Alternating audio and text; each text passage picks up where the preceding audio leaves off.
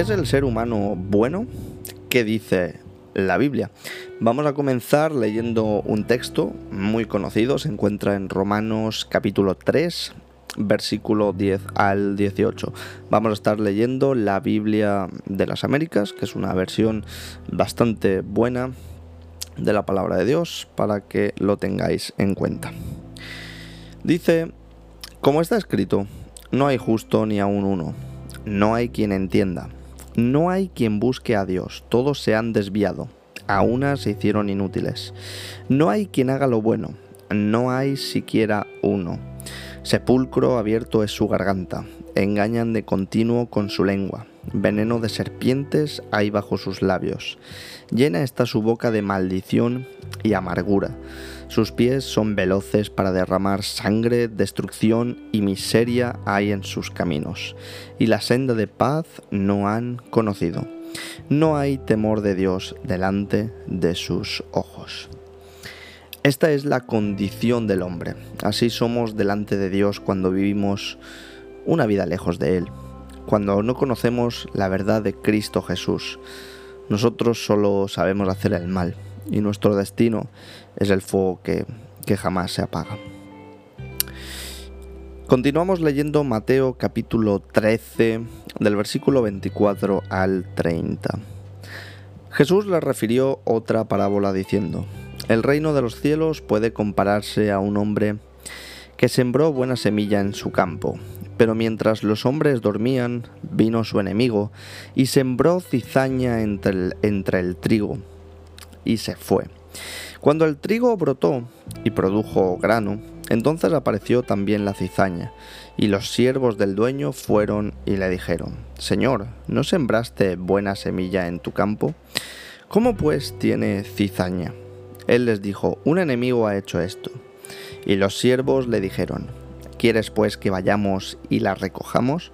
Pero él dijo, no, no sea que al recoger la cizaña arranquéis el trigo junto con ella. Dejad que ambos crezcan juntos hasta la siega. Y al tiempo de la siega diré a los segadores, recoged primero la cizaña y atadla en manojos para quemarla, pero el trigo recogedlo en mi granero. El fuego eterno es una realidad descrita por, por Jesús en muchas ocasiones. Sabemos que esta palabra es la única y absoluta verdad en la que, en la que debemos nosotros de creer. Fuera de esta y cualquier palabra humana, fuera de esta escritura, no sirve para nada provechoso. Continuamos leyendo el Evangelio de Juan capítulo 6 versículos 63 y 64. Dice, el Espíritu es el que da vida, la carne para nada aprovecha. Las palabras que yo os he hablado son espíritu y son vida, pero hay algunos de vosotros que no creéis, porque Jesús sabía desde el principio quiénes eran los que no creían y quién era el que le iba a traicionar. La palabra de Dios es la vida verdadera, es lo que nuestra alma necesita para ser regenerada. Y ahora, como dice la Escritura, podemos pasar de muerte a vida a través única y exclusivamente de esa palabra, las palabras de nuestro Dios y Señor Jesucristo. Vamos a continuar leyendo el Evangelio de Juan, capítulo, eh, capítulo 5, versículo 24 y 25. En verdad, en verdad os digo que el que oye mi palabra y cree el que me envió, tiene vida eterna y no viene a condenación, sino que ha pasado de muerte a vida. En verdad, en verdad os digo que viene la hora, y ahora es cuando los muertos oirán la voz del Hijo de Dios, y los que oigan vivirán. Dice la Escritura que nosotros estamos muertos en nuestros delitos y pecados. Y es de urgencia y de suma importancia pedir a Dios un arrepentimiento en nuestro corazón y recibir su espíritu para dejar atrás esa condición de muerte y recibir la vida eterna. Y continuamos leyendo Efesios capítulo 2 del versículo 1 al 6 y dice así. Y Él os dio vida a vosotros que estabais muertos en vuestros delitos y pecados, en los cuales anduvisteis eh, también en, en otro tiempo según la corriente de este mundo, conforme al príncipe de la potestad del aire el espíritu que ahora opera en los hijos de desobediencia, entre los cuales también todos nosotros en otros tiempos vivimos en las pasiones de nuestra carne, satisfaciendo los deseos de la carne y de la mente, éramos por naturaleza hijos de ira, lo mismo que los demás, pero Dios que es rico en misericordia por causa del gran amor con el que nos amó, aun cuando estábamos muertos en nuestros delitos, nos dio vida juntamente con Cristo. Por gracia habéis sido salvados y con Él nos resucitó, y con Él nos, nos sentó en los lugares celestiales en Cristo Jesús. He aquí una gloriosa promesa, que aun estando muertos, Él nos amó de tal manera que nos ha regalado una salvación inmerecida, a través de una fe genuina en nuestro Señor Jesús. Y recordemos que, tener fe en Cristo no solamente se trata de decir que creemos en Dios, sino de haber clamado con un corazón humillado, sabemos, sabiendo que, que somos pecadores y que necesitamos de su perdón, para que su Espíritu venga a nosotros y su poder pueda sacarnos del horno de fuego y llevarnos a la vida eterna. Dice Jeremías 33, 3.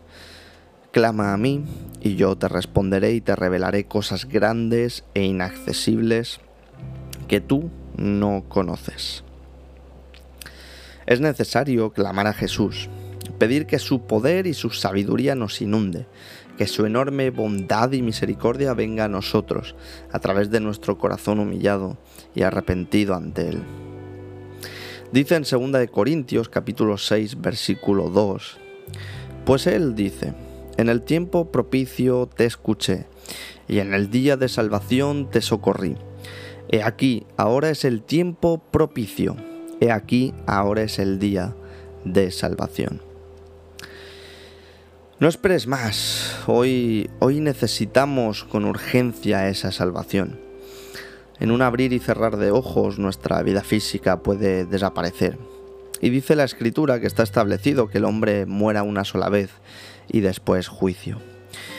Hoy es el día, hoy es el día en el que puedes tener a Cristo contigo y, librar tu alma del fuego eterno, librarte del juicio y vivir una vida gloriosa junto a nuestro Señor Jesús. Dice Juan 3, 16 y 18. Dice, porque de tal manera amó Dios al mundo que dio a su Hijo unigénito para todo aquel que cree en Él no se pierda, mas tenga vida eterna. Porque Dios no envió a su Hijo al mundo para juzgar al mundo, sino para que el mundo sea salvo por él. El que cree en él no es condenado, pero el que no cree ya ha sido condenado porque no ha creído en el nombre del unigénito Hijo de Dios.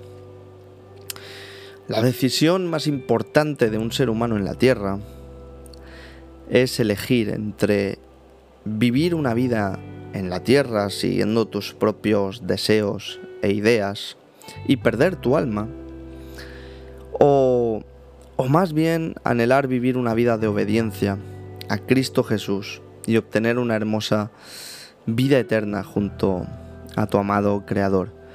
Entonces es momento, es momento de elegir y hoy es el día de la salvación. Continuamos leyendo Mateo 16 del 24 al 26. Entonces Jesús dijo a sus discípulos, si, aquí, si alguno quiere venir en pos de mí, niéguese a, a sí mismo, tome su cruz y sígame. Porque el que quiera salvar su vida la perderá, pero el que pierda su vida por causa de mí la hallará. Pues qué provecho obtendrá un hombre si gana el mundo entero, pero pierde su alma. ¿O qué dará un hombre a cambio de su alma? Así que con esta pequeña reflexión que te he traído hoy, quiero hacerte esta pregunta. ¿Qué eliges? ¿Eliges una vida en esta tierra alejada de Cristo sin obediencia a Él? ¿O eliges una vida en obediencia a Él, pero que sabes que el resultado será una gloriosa vida eterna